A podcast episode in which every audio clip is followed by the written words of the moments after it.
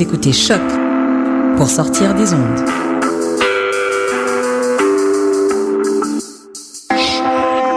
Podcast, musique, découverte.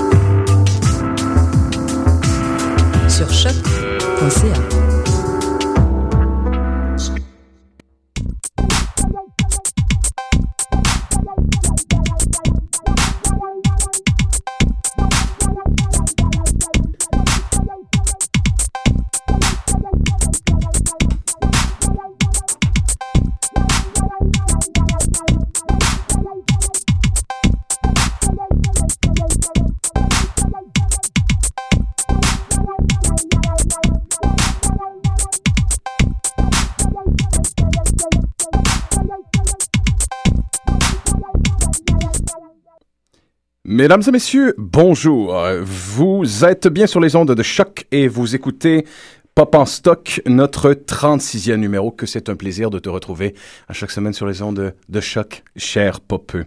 Euh, pour ceux qui ne le sauraient pas, Bien, Pop en stock, c'est l'extension de la revue numérique portant le même nom unique en son genre sur les internets francophones. C'est un ouvroir de théorie culturelle et un espace de vulgarisation pour les études les plus pointues, portant sur la pop, tout domaine de fiction populaire, contemporaine confondue. Donc cinéma, bande dessinée, cyberculture, de plus en plus télévision, je me dois dire, et évidemment euh, ce que l'époque veut. Euh, vous êtes avec votre animateur en solo aujourd'hui, euh, Francis Ouellette, co-animateur sur les ondes de Choc FM le jeudi à, à 5h30 du 7e antiquaire. Soyez des nôtres demain pour des analyses truffées d'anecdotes de films de baseball parce qu'il était inévitable qu'on le fasse un jour. Donc aujourd'hui, c'est un grand plaisir d'avoir entre nous deux chroniqueurs, avec nous deux chroniqueurs. Vous en reconnaîtrez un plus tard à sa voix sage émergent du torrent des siècles, qui est Mathieu Lee Goyette, qui a déjà participé à plusieurs émissions avec nous. Mais nous avons une première participation de Monsieur Alexandre Fontaine-Rousseau. Bonjour, Alexandre. Salut. Que de plaisir, c'est de t'avoir ici. Pour ceux qui ne le connaîtraient pas, et j'en doute fort, euh, plusieurs BD-philes vénèrent à juste titre sa co-création de Pinkerton et de Poulet, de Poulet Grain-Grain, mais plusieurs cinéphiles aussi vénèrent sa plume tout aussi juste que chatouilleuse. N'est-ce pas, Alexandre? Moi, je suis un, je suis le premier. D'ailleurs, je, vais tout de suite euh, arrêter ça, vous débarrasser une fois pour toutes et euh, ça sera dit et on n'aura plus de problème. En fait, Alexandre Fontaine-Rousseau et euh, Mathieu Ligoyette euh, sont deux des principales voix euh, du magazine web de cinéma Panorama Cinéma. Et j'aimerais le dire en ondes pour une dernière fois, une get it, get it, get it over with. Le caractère unique et l'érudition et la passion de ce que vous faites, messieurs, est en tout point, en ce qui me concerne, admirable. Elle n'a pas d'égal ni au Québec ni au Canada. Et je le dis pour les auditeurs euh, qui nous écoutent chaque semaine, euh, si vous ne faites pas encore partie des chanceux à avoir lu leur papier, euh, leur verve, leur érudition fait qu'ils sont capables de traiter avec autant de passion, de vocabulaire et d'intérêt le cinéma d'Alain René et les Giallo, le post-apocalyptique et le cinéma japonais d'après-guerre. Donc, get to it, folks. On est très chanceux de vous avoir, Jans, de Panorama Cinéma. Écoute, je suis en train de, rougir en ondes, même si ça ne s'entend pas nécessairement. S'il y avait un son pour le rougissement. Euh, j'ai beaucoup d'admiration pour vous. Parfois, je n'en reviens pas. Je me dis, what the fuck? How is that even possible? Those dudes? Mais c'est un plaisir de vous avoir avec nous, tout particulièrement pour parler euh, d'un dossier que vous venez d'ouvrir euh, récemment, qui durera jusqu'en août, que je trouve une magnifique idée que j'ai jamais vu venir et qui est très originale et que même si ce sujet-là d'ailleurs est traité euh, occasionnellement par les spécialistes de cinéma et les critiques, c'est souvent les critiques qui sont associées au genre. on va trouver des gens par exemple de Man Movies qui en parlent, mais il est très rare de voir des critiques de cinéma de haut vol s'attaquer à ce thème-là, c'est-à-dire les monstres du nucléaire et autres kaiju, ces petites douceurs de monstres modifiés euh, par l'énergie atomique. Idée absolument géniale de traiter ce thème, d'ailleurs au moment de la refonte de Godzilla. Ne serait-ce que parce que c'est un bastion cinématographique qui est beaucoup plus riche qu'il n'y paraît, qui est traversé très souvent de plusieurs angoisses et qui est forcément, en quelque part, un terreau, un terreau d'analyse assez stimulant. Et euh, Panorama Cinéma promet de le faire à sa sauce. Mais je veux savoir tout de suite, en commençant, mais à part, évidemment, la sortie de Godzilla, qu'est-ce qui vous a donné l'idée de traiter du sujet? Je ne l'ai vraiment pas vu venir, moi. On l'a pas vu venir non plus. Là. Je pense que c'est un petit peu... Euh, on, cherchait un, sujet qui serait un petit peu estival. C'est sûr qu'en été... euh, en tant que critique, euh, il faut se trouver des films qui vont nous donner le goût de pas sortir dehors quand on, on, on, regarde à l'extérieur et on se dit, mon Dieu, que les gens ont l'air d'avoir du plaisir. Je devrais rentrer dans la maison pour écouter beaucoup de films en rafale et euh, écrire euh, de nombreux textes sur lesquels je vais sûrement suer. Fallait un sujet un petit peu moins casse-basique que la moyenne. Je pense que les kaiju euh, font amplement cette job-là. Là. Belle, non seulement belle idée, mais en plus, guys, fucking troopers you are. Quand même, là, je veux dire, l'été, vous n'arrêtez pas. Vous continuez de proposer des lectures stimulantes à vos, ben, à vos auditeurs. Ce qui est surprenant, c'est que contrairement à ce qu'on pourrait penser en général, on, on reçoit toujours des, des on enregistre toujours des hausses de fréquentation sur le site pendant l'été. Donc, on en profite aussi. Ah oui, tout à fait. Vous êtes plus lu pendant l'été? Ben, à part, je dirais, là, pendant l'automne, où est-ce qu'on a un pic à cause de la, de la saison des festivals, euh, des Oscars, euh, tout ça, là, qui, qui se met en branle à Montréal en même temps. Mais, mais l'été, euh, à cause de Fantasia, entre autres, là, ça, ça marche bien. Fait on en profite, puis en plus, c'est sûr que Fantasia s'en vient. Donc, on s'est dit que parler des, des, des, gros monstres, ça serait pas mal important. Ça ouvrait bien le bal, hein? Ben oui. J'ai très hâte de voir d'ailleurs si c'est un, un des thèmes, un des genres de films qui va peut-être traverser la programmation de Fantasia, s'il va avoir peut-être une petite surprise du côté kaiju ou dans ce genre. D'habitude, à 175, 180 films dans une programmation avec du cinéma asiatique, faut il y en, a un dans Il va en avoir au moins un, je pense. Il fut un temps, il fut un temps d'ailleurs au Fantasia, pour la petite anecdote, euh, Fantasia était beaucoup plus euh, euh, agressif dans sa présentation de film de kaiju. Euh, c'est un volet qui a été abandonné, doit pour des questions de droit. C'est assez triste. Moi, j'ai découvert la plupart des grands kaiju que j'ai vus euh, dans les, à la fin des années 90, justement. Ben, c'est surtout qu'il y, y, a beaucoup moins de kaiju qui se produit au Japon en ce moment qui pouvaient s'en produire avant. sais, depuis euh, Godzilla Final Wars en 2004, qui était en fait en principe le, le, le, le, dernier, euh, le dernier de toute la saga Godzilla. Euh, il y en a eu moins, il y a eu plus de films d'effets spéciaux. Euh, certains regains euh, du Jidageki aussi, puis bon, toutes les, toutes les comédies, puis surtout toutes les adaptations d'animés ou de manga ou de jeux vidéo euh, occupent la majorité du, marché commercial.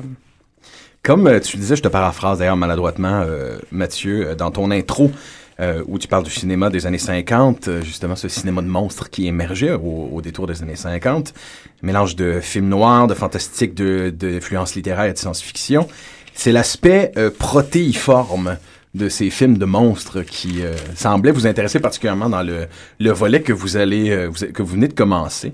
c'est assez fascinant d'ailleurs de considérer que oui, la culture de masse du, monstre gigantesque, particulièrement qu'on le veuille ou non les les, les euh, sont euh, tout autant des, des films protéiformes que des créatures protéiformes, un mélange de différentes influences. Et ce qu'il y a de protéiforme aussi dans ces films-là, c'est le, le, le, bel éventail d'angoisse, de crainte, de peur et de mise en garde qui sont évoqués. Euh, Est-ce que cette, cet héritage typiquement japonais, euh, vous le retrouvez aussi, on le retrouve aussi dans le cinéma américain de monstres atomiques? On le voit, vous avez fait, il y a une critique magnifique qui a été publiée euh, aujourd'hui même sur The Incredible Shrinking Man. et euh, elle corrobore ça, du moins. Pour ce film-là, il semble y avoir l'évocation de cette angoisse-là. Euh, oui, je dirais que ça traverse moins l'esprit des Américains parce que, comme, comme l'expliquait bien Sylvain Lavallée dans, dans, le texte qu'on a publié aujourd'hui, aux États-Unis, c'est souvent l'homme qui est dans le chemin de l'homme. Donc, ça, ça devient des, des, des des fables sur, euh, sur une certaine américanité euh, euh, post-Deuxième Guerre mondiale, qui la société de consommation, notre rapport aux objets, qui est, qui est d'ailleurs un thème qui, qui, traverse beaucoup la littérature de Richard Matheson. Dans, dans ce film-là, une adaptation. Puis euh, je pense qu'aux États-Unis, c'est surtout ça, tandis qu'au Japon, il y a toujours eu... Euh, ben, la nature a toujours été pesante. La manière dont l'homme interagissait, avec la nature toujours fait partie euh, de la culture japonaise, de la religion Shinto, par exemple. Puis qui, qui, dit qu'on doit vivre en harmonie, qu'il y a différentes strates d'existence, puis il faut maintenir un équilibre dans tout ça. Puis dans le fond, ce, que, ce, que les, ce que les films japonais disent, que ben, à ma connaissance, de, ce que j'ai vu, en tout cas jusqu'ici, des films américains ne disent pas vraiment, c'est que c'est l'arme atomique vient débalancer ça et qu'on on va tous payer pour avoir osé inventer une telle arme.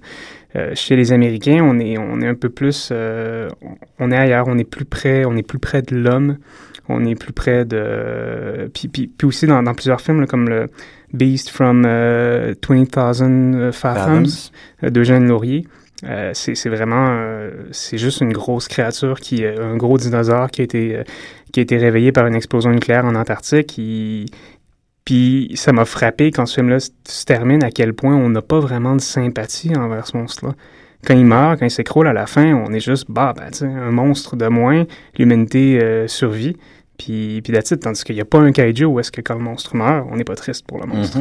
Mm-hmm. J'ai comme l'impression que dans ces films de monstres géants ou de créatures géantes américaines, c'est toujours le mythe de Moby Dick qui pèse euh, dans la balance. C'est la chasse continuelle à faire pour abattre euh, évidemment la, la, la, force destructrice. Puis évidemment, après ça, il y a une suprématie, il y a une fierté de l'avoir abattu. J'ai l'impression que c'est Moby Dick qui revient tout le temps euh, à, à, la charge. Mais L'influence est là très souvent dans Beast of uh, 2000, uh, 200,000 Fathoms. La référence, évidemment, la, la, est directement là. Mais ce qui est intéressant, c'est, euh, ben, je, je, retourne la question, c'est fascinant à quel point on a toujours associé les, les choses géantes à, à, une annonce de la fin des temps ou les géants à quelque chose qui allait, qui allait, qui allait être apocalyptique ou qui allait, ou qui allait nécessairement nous, nous piler dessus. Puis euh, je pense que pour faire un bref détour, puis je pense que ça va bien mettre la table aussi, il euh, faut rappeler que les géants, à la base, nous viennent de la mythologie grecque. Puis que c'est, ben, ce, sont les, ce sont les enfants de la terre, Gaïa. Ils sont nés d'une blessure à Ouranos, qui est bon dieu du ciel et de la vie, qui a été infligée par son fils Chronos, le dieu du temps. Ce qui est intéressant, c'est que les monstres géants du cinéma, ils prolongent une espèce de tradition cosmogonique qui a, qui qui a un nom qui s'appelle la gigantomachie. Puis, euh, donc, on est on non plus face à Zeus qui se bat contre des titans enfermés dans le, dans le tartare, mais il s'agit plutôt de, de l'homme, euh, qui est un petit vermisseau, mais qui est en même temps à l'image de Dieu. Monothéisme oblige. Euh, donc, il lutte contre cette menace qui surgit de la Terre. Et puisque la menace surgit de la Terre, elle, surgit donc de l'origine de la création du monde. Parce que dans notre imaginaire, ce qui, ce qui, est en dessous de nous a toujours été ce qui a été avant nous. C'est euh, d'ailleurs pour ça que, d'une certaine manière, on a toujours enterré nos morts. Euh, donc, bon, les géants, comme tout ce qui est gigantesque, on le comprend bien, ont toujours été associés au récit de la Genèse. Tu parlais de Moby. Avant Moby on peut parler aussi de la baleine de Jonas. On peut parler à tous les grands cataclysmes naturels, euh, le grand déluge. Donc, on, voit bien quand même que les géants ont toujours été associés euh, justement à l'ancien monde. Un monde où est-ce que c'est inexpliqué, où est-ce qu'on comprend pas. Euh, puis où est-ce qu'il faut, trouver une manière de, tisser un sens entre les différents événements surnaturels dont on est témoin.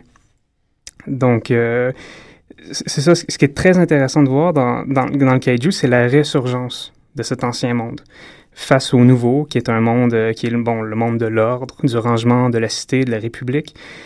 Donc, de l'époque des titans et des héros, on arrive à celui où des plus petites unités, les citoyens, doivent s'unir solidairement. Mais on pourrait aussi dire que évidemment, quand on, parle de ça, puis de la, distinction entre l'Ancien Monde et le Nouveau Monde, on, il y a aussi beaucoup de parallèles vraiment intéressants à faire entre, euh, dans le clivage entre l'Ancien Testament et le Nouveau Testament. Euh, on va peut-être plutôt se concentrer euh, à dire ici que ce grand passage de l'ancien et moderne est souligné parfois consciemment, parfois inconsciemment. J'ai l'impression que c'est la plupart du temps inconsciemment dans le cas du kaiju, c'est-à-dire où est-ce qu'on on a récupéré puis décuplé une, recette qui a marché au départ. Mais n'empêche que ces films de monstres-là naissent précisément de cette fascination pour tout ce qui nous a précédé et qui, un jour, risque de nous tomber sur la gueule. C'est ce qui est fascinant avec cette idée de pérennité de ces franchises-là qui sont parmi les plus riches de l'histoire du cinéma. Godzilla, c'est définitivement, si je ne m'abuse, même la plus grande franchise de l'histoire du cinéma. Euh, même si effectivement les tributaires d'un certain merchandising et qu'il y a une volonté, une velléité, une mercantilité. D'un autre côté, il y a une évocation de, de, de, cette fascination cosmogonique où on veut répéter les légendes, où on veut les pousser à leur paroxysme. Puis, ce qui est intéressant euh, aussi, c'est que avec Godzilla, comme avec euh, avec la littérature de Jules Verne ou avec euh, avec Lost World, on, voit à quel point la pensée scientifique a réussi à nous... En fait, euh, le côté scientifique et technologique de ces monstres-là et de ces, problèmes-là nous permet enfin de relier notre, passion humaine qui est, vraiment en dedans de nous depuis bon, des millénaires pour, tout, ce qui est, tout ce qui est gigantesque, tout ce qui, tout ce qui nous a précédé, et nous permet justement de, de renouer avec ces histoires à dormir debout des histoires qu'on a naturellement évacuées de notre imaginaire depuis, depuis, depuis la mythologie grecque, parce qu'on pouvait plus croire en des titans ou aux tartares, où c'était complètement absurde.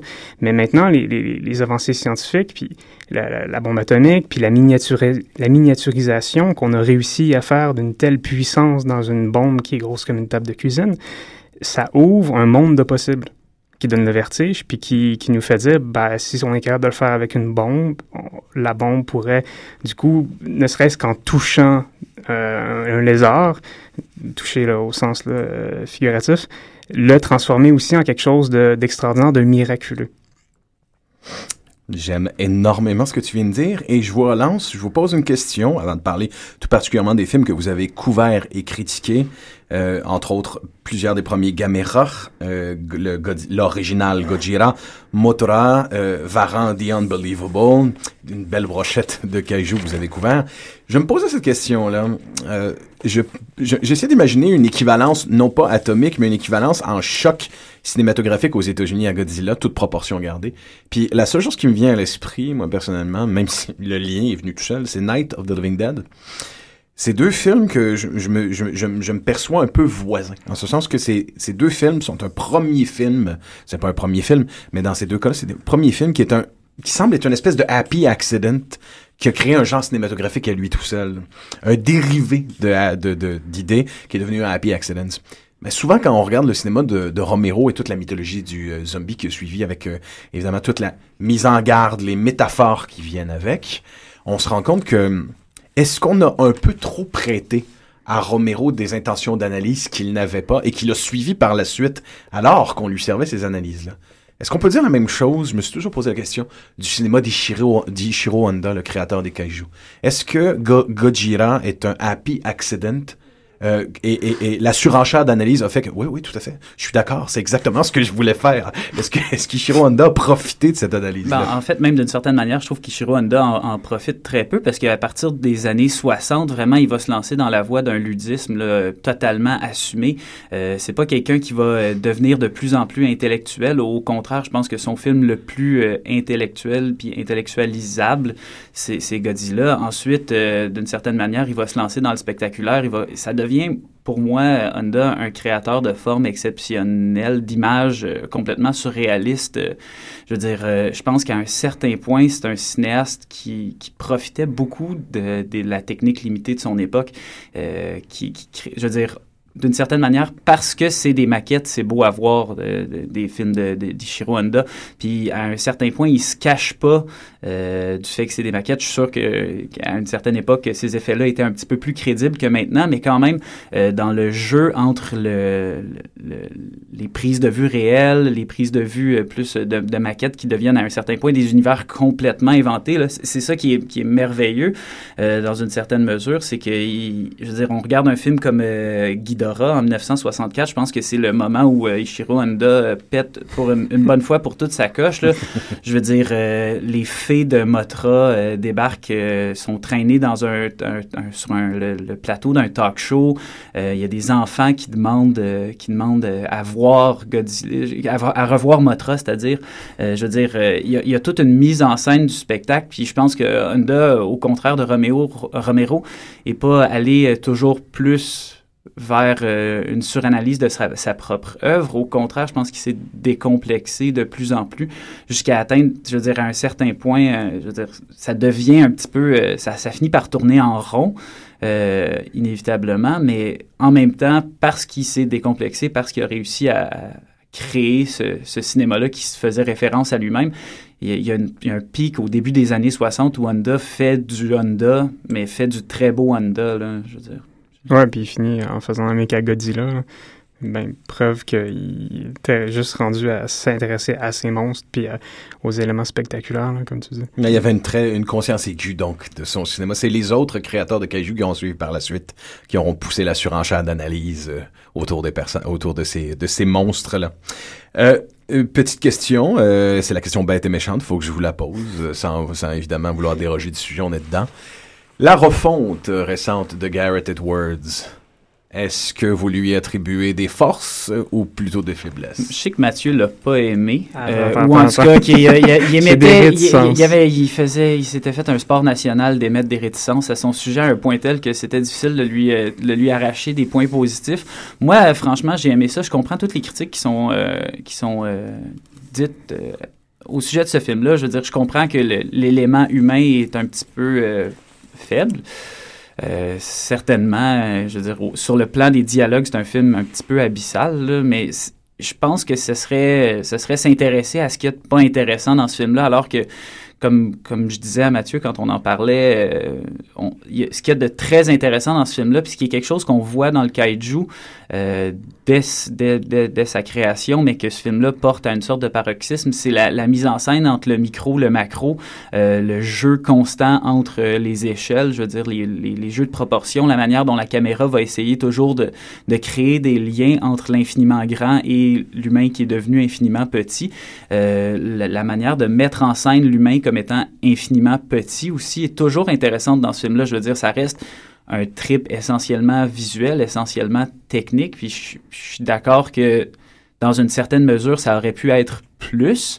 Mais je trouve qu'au niveau de la mise en scène, il y a quelque chose d'extrêmement riche. Après ça, ce que je trouve intéressant aussi, puis ce qui a vraiment... euh, les gens ont mal réagi à ça, euh, c'est un film qui est extrêmement euh, cruel à l'égard de ses protagonistes et par extension à l'égard de son spectateur. C'est-à-dire que, je veux dire, il tasse les, je veux dire, il tasse les personnages euh, un petit peu... de manière expéditive. Là, je veux dire, le, personnage de Juliette Binoche part au bout de peut-être 10 minutes.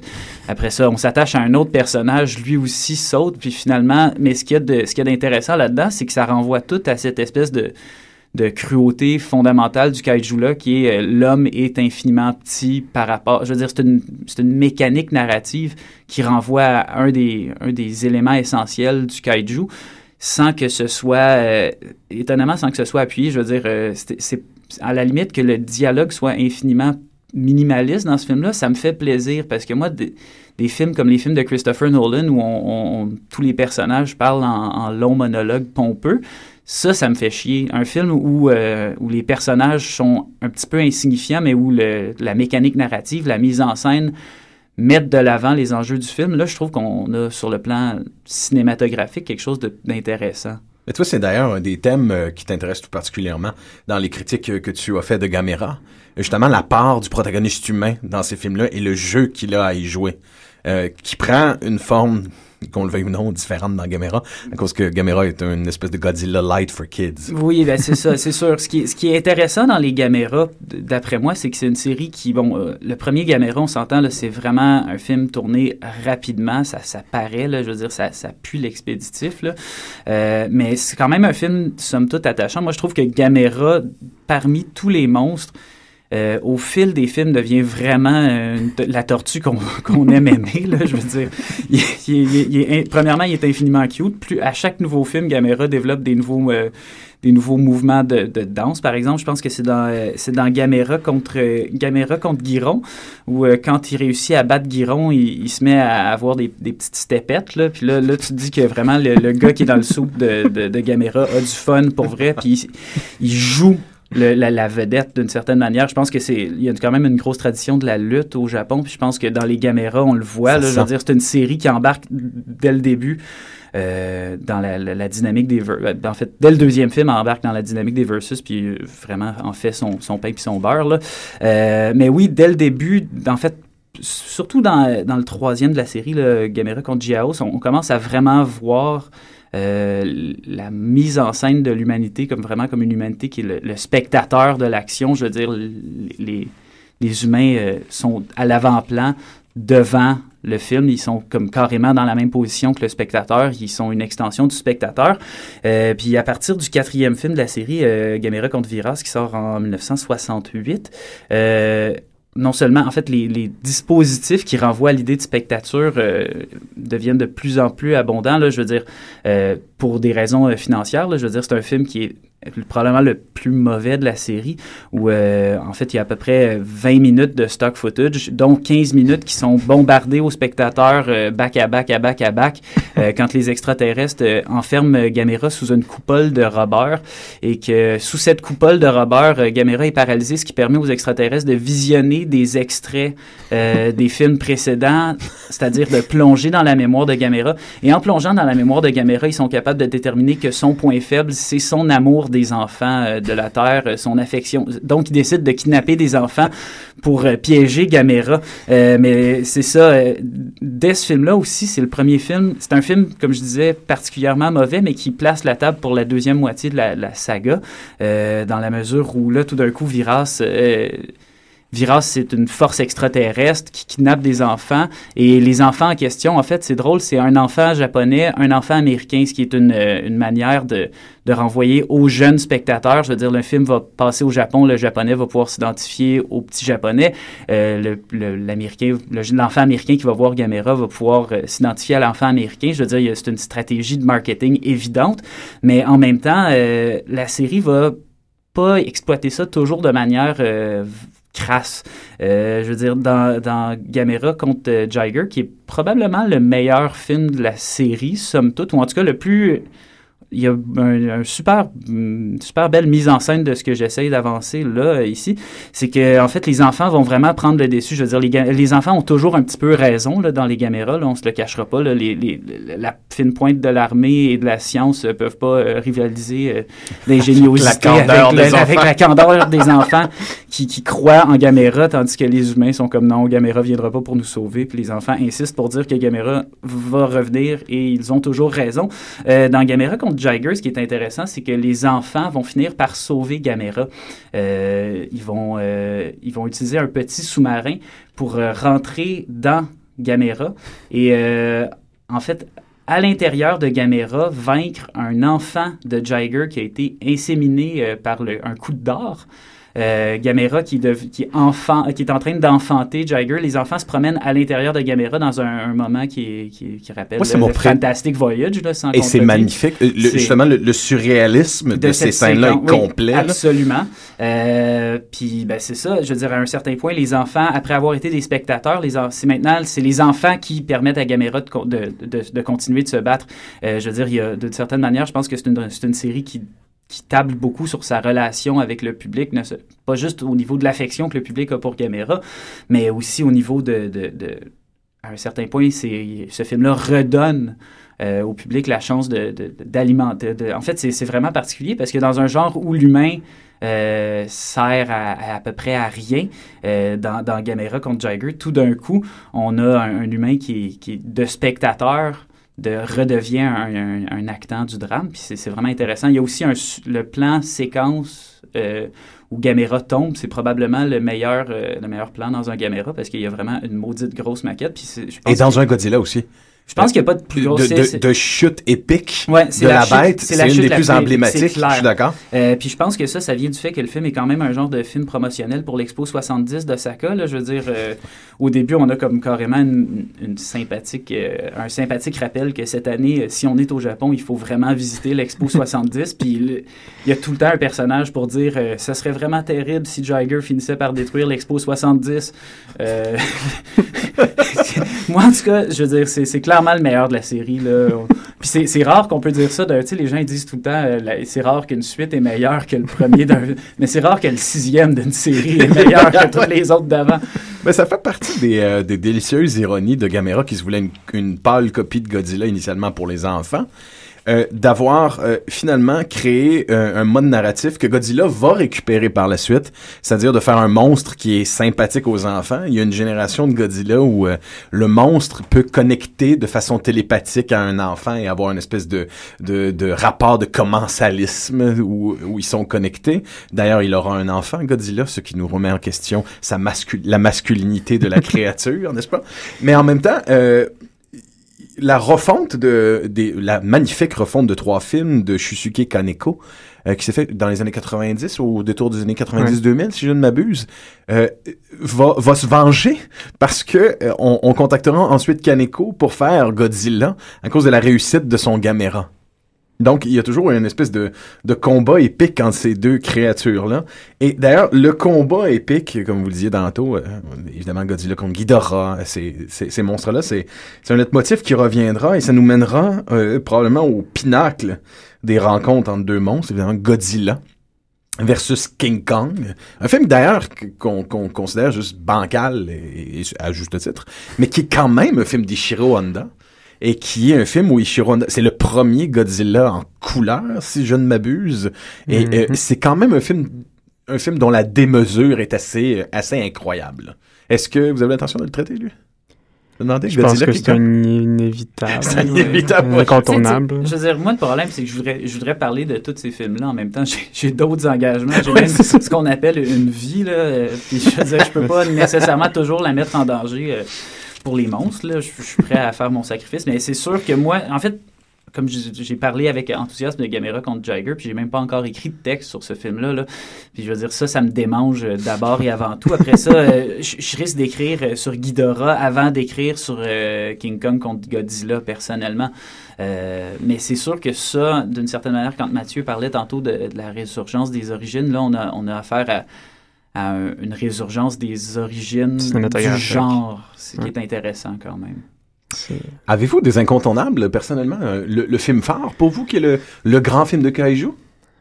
Ben, Ben, en excluant, mettons, En le premier. Gojira. là, En ouais, excluant Gojira. que- J'aurais pas pensé vivre à une époque où euh, euh, Gojira se retrouverait critérionisé. hmm. Il, il a vraiment fallu que ce film-là soit reconnu pour ce qu'il est des décennies plus tard, pour qu'il il fasse partie de ce prestigieux catalogue. Mais mais- J'avais complètement oublié la scène où, euh, où à la toute fin, le, le savant hésite avant de se servir de son arme, puis qu'il ouvre la télé, puis qu'il voit les petites écolières à Tokyo chanter genre une prière pour la paix.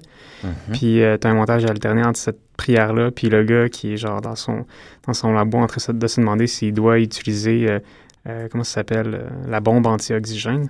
Ouais. euh, qui tue tout ce qu'il y a dans l'eau. C'est quelque chose qui sort de Kurt Vonnegut Jr. c'est juste tellement saugrenu comme mais, concept. mais c'est super beau comme scène. Ouais. C'est vraiment... euh, puis, puis en fait, là, les, les- puis, puis de, de le voir là, en version remasterisée, je trouve que ça, ça souligne encore plus ça. On- C'est superbe, la fin du premier Godzilla. Ça, juste pour la petite flammes, tout, là, là, Ouais. c'est- super. Juste pour la petite anecdote, euh, je me souviens, à, à l'époque, c'était évidemment que, de la, que des hypothèses, ça ne s'est pas joué. Je pense que c'était d'ailleurs Kaneko qui a été attribué au projet. Il y avait une volonté de faire une refonte de Godzilla, mais de séparer, de faire une scission entre Godzilla et Gojira, et considérer que ce n'est pas la même créature du tout, et d'en faire une espèce de, de film d'horreur qui jouait justement sur les, euh, les, les dimensions taoïstes, puis de jouer avec la religion japonaise, avec différentes religions japonaises.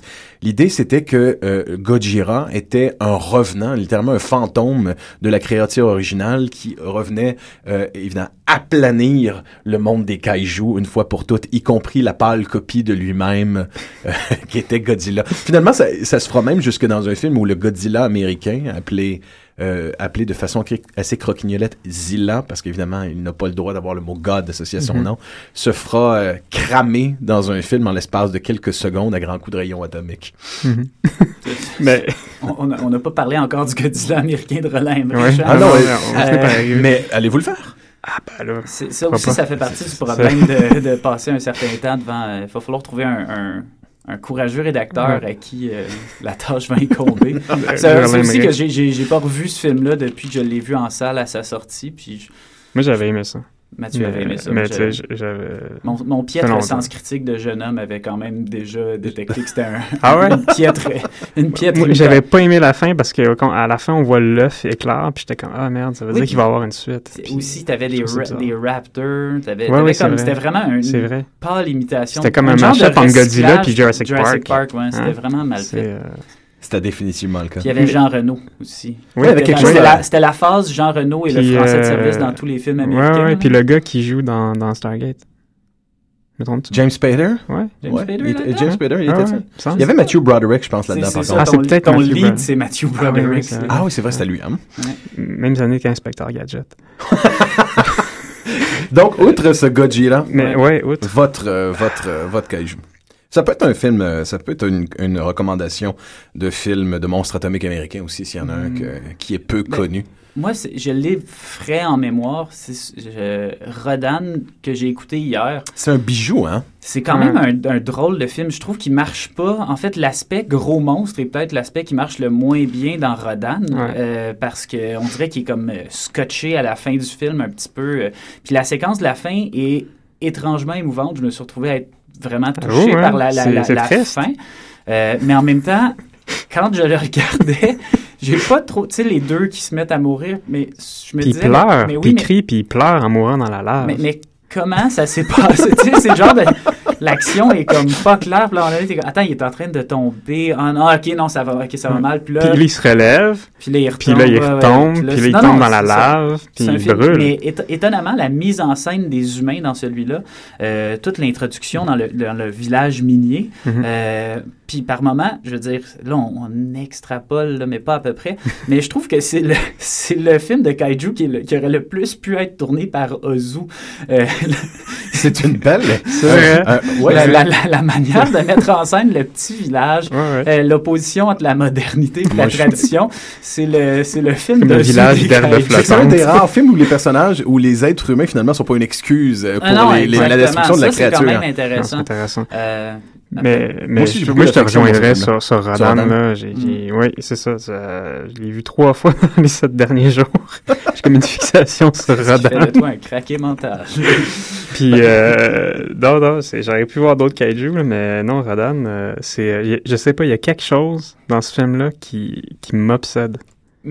Oui, mais c'est un mélange de, de trucs, le, dogfight dans les airs avec Rodan, qui est pas si impressionnant que ça, mais qui est beau visuellement avec l'idée des, traits de les traits de fumée là, séparément, mm-hmm. c'est une bonne idée.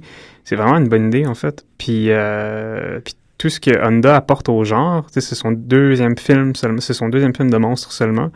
Puis tout de suite, le, bon, de, de faire qui vole, euh, puis tout ce qui amène avec ça, puis le le, le, fait que la première moitié du film, on voit juste les vers, puis la deuxième moitié, on se rend compte que dans le fond, c'est Rodan le méchant et non les vers de terre, qui ne sont que la bouffe de Rodan. Euh, c'est un peu comme... Euh, il se préfigure d'une certaine manière Motra, qui est d'abord présenté comme la chenille, puis ensuite on voit le, ensuite on voit le gros papillon. Mais, mais en même temps, j'adore Motra. Moi, moi, la chanson de Motra, là, oui, non, ça, c'est est folle. Mais, mais c'est là, c'est là que le mindfuck, le mindfuck kaijuesque prend vraiment son apogée pour moi. Il commence, en fait. Euh, à partir de ce moment-là, c'est là qu'Ichiro Honda pète sa coche. Mm.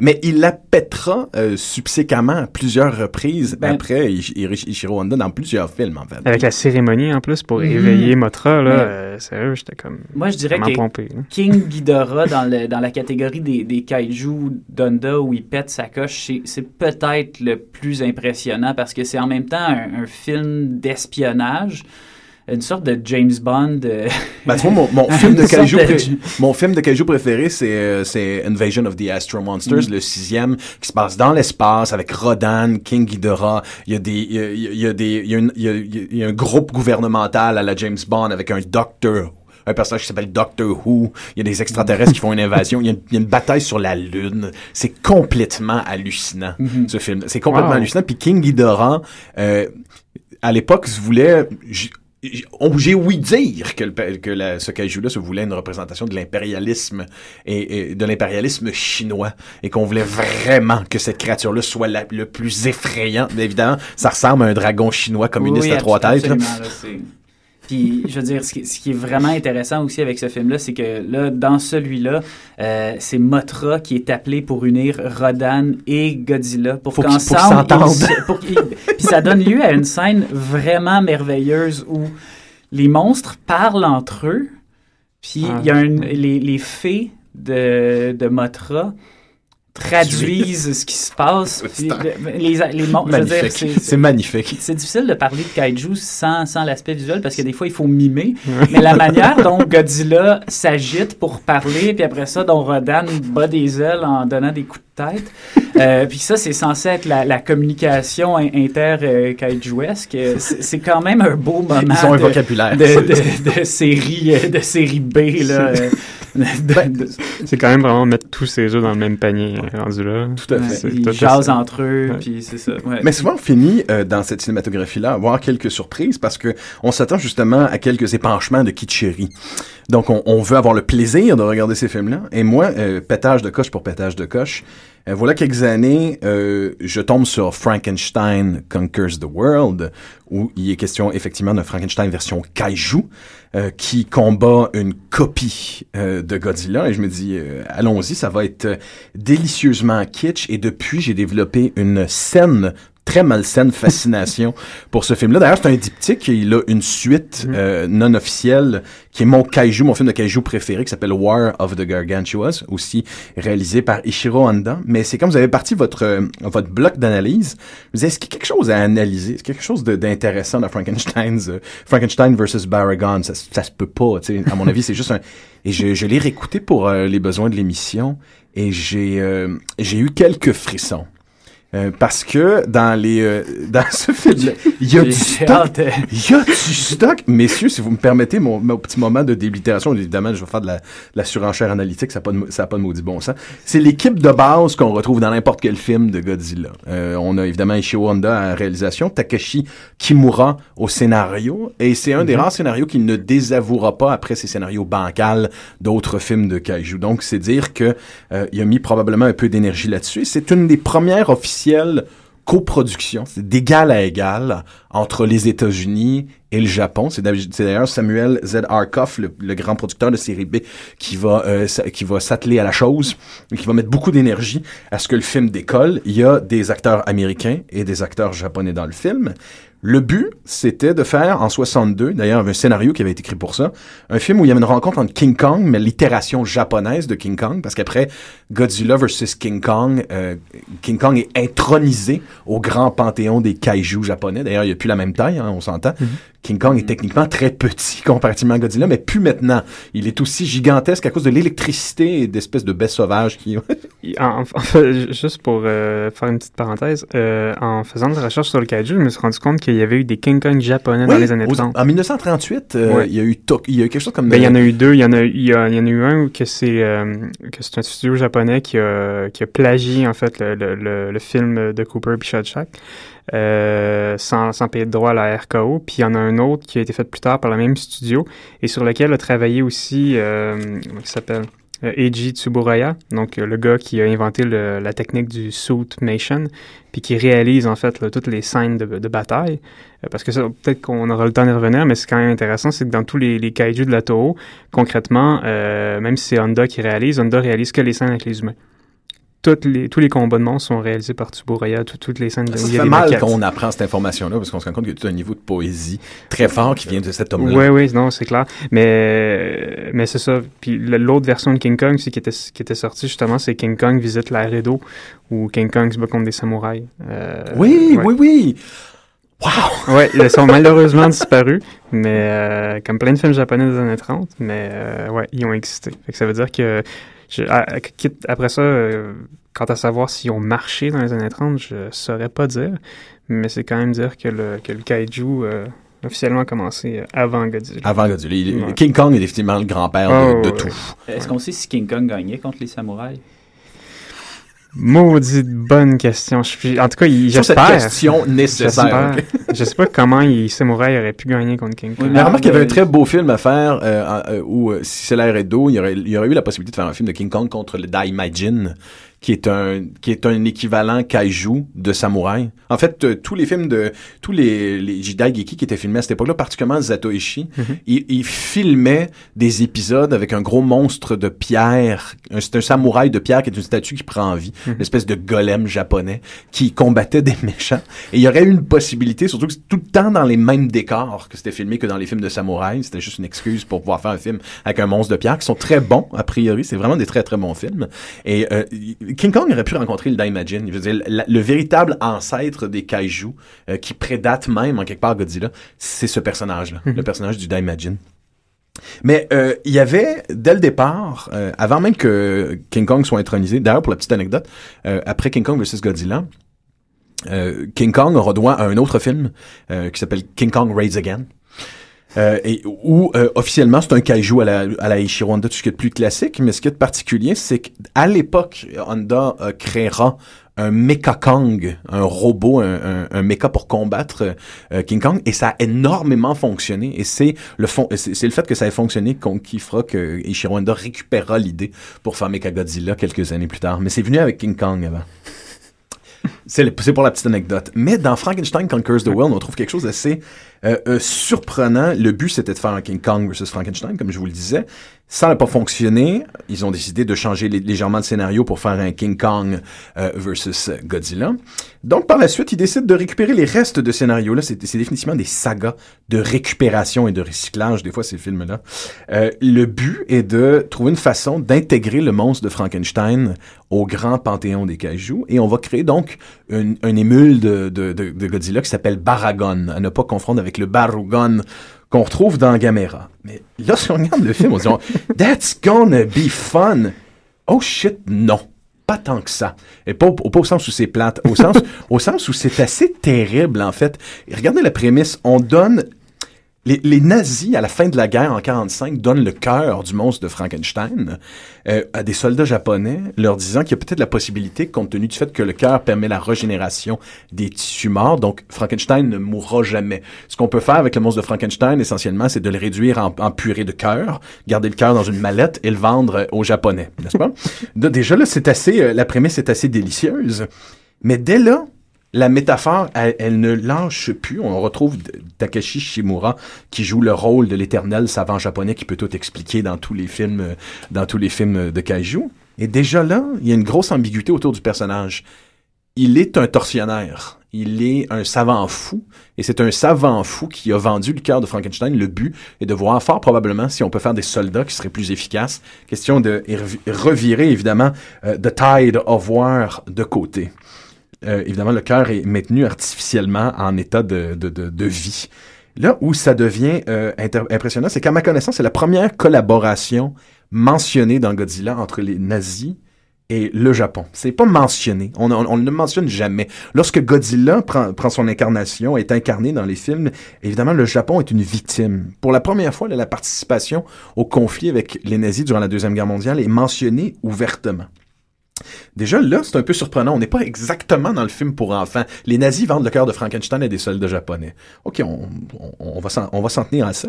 Mais on se rend compte que Frankenstein a été torturé, a subi une suite incroyable de, de, de tortures et qu'on a fait des tests sur lui. Et là, tout d'un coup, le monstre de Frankenstein euh, devient l'incarnation, en quelque part, de la Shoah au complet. Euh, dès qu'on voit le monstre de Frankenstein, il est décharné, il a l'air d'un survivant.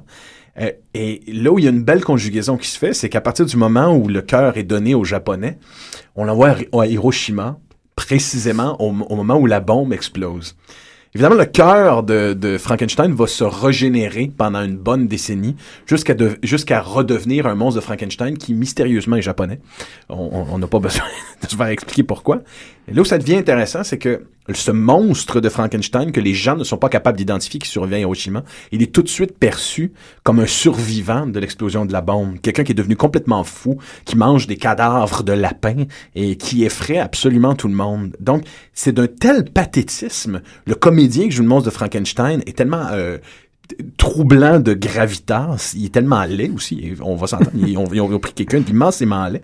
Et là, tout d'un coup, euh, la peur de l'atomique et de évidemment l'explosion d'Hiroshima est conjuguée en quelque part à la, à la souffrance des Juifs. C'est impossible de pas le voir comme, comme tel.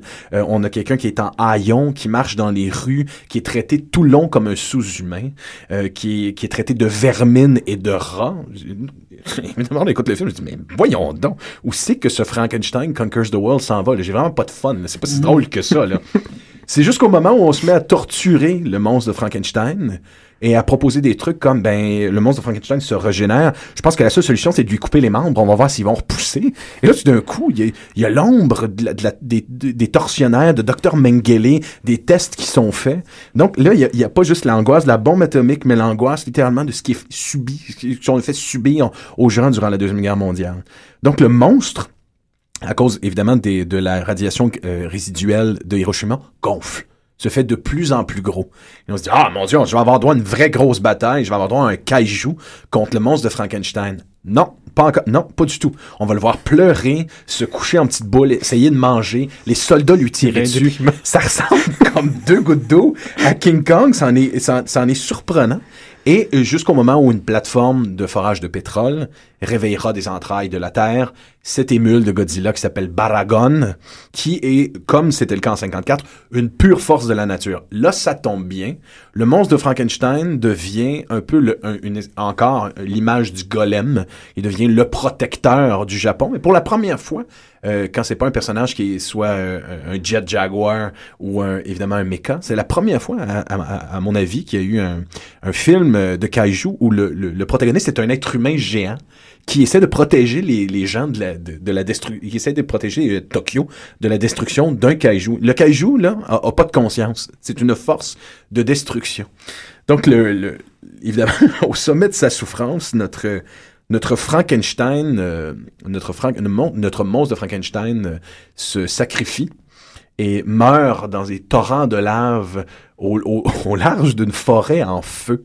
L'image est terrible, c'est angoissant. Je ne pense pas que les enfants de l'époque ont dû apprécier ce film-là. En fait, c'est le seul kaiju où j'ai l'impression qu'Ishiro Honda et son scénariste avaient envie de retourner à un message social.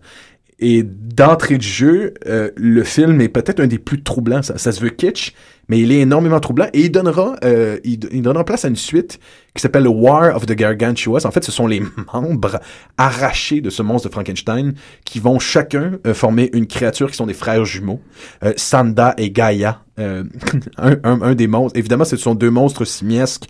Un qui est l'incarnation de la terre et un qui est l'incarnation de l'eau, qui sont en clash éternel là pour le mindfuck et le plaisir de villes qui se font détruire, de, de, de, de travail de perspective d'infiniment grand et d'infiniment petit, au niveau de la réalisation pure, du gros mindfuck, le fun euh, qu'on peut espérer dans un film, c'est un des meilleurs. On le trouve d'ailleurs sur un beau DVD où il y a Rodan et War of, of the Gargantuas en double feature, hautement recommandé. Il paraît que c'est le film qui a donné envie à Brad Pitt de devenir comédien.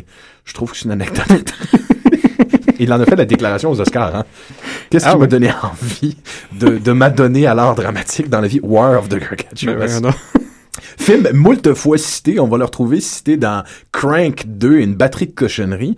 Et c'est une scène que Tarantino, une scène de combat entre les deux créatures, aurait fait regarder en loop à Daryl Anna et Hugh Mutterman pour les inspirer dans leur combat de Kill Bill 2. Il y a un drôle de, il y a un drôle de, d'aura, ce War of the Gargantuas. D'ailleurs, les deux créatures ont l'air de l'incroyable Hulk ou, et ou de gros bébés poilus qui hurlent en se tapant dessus.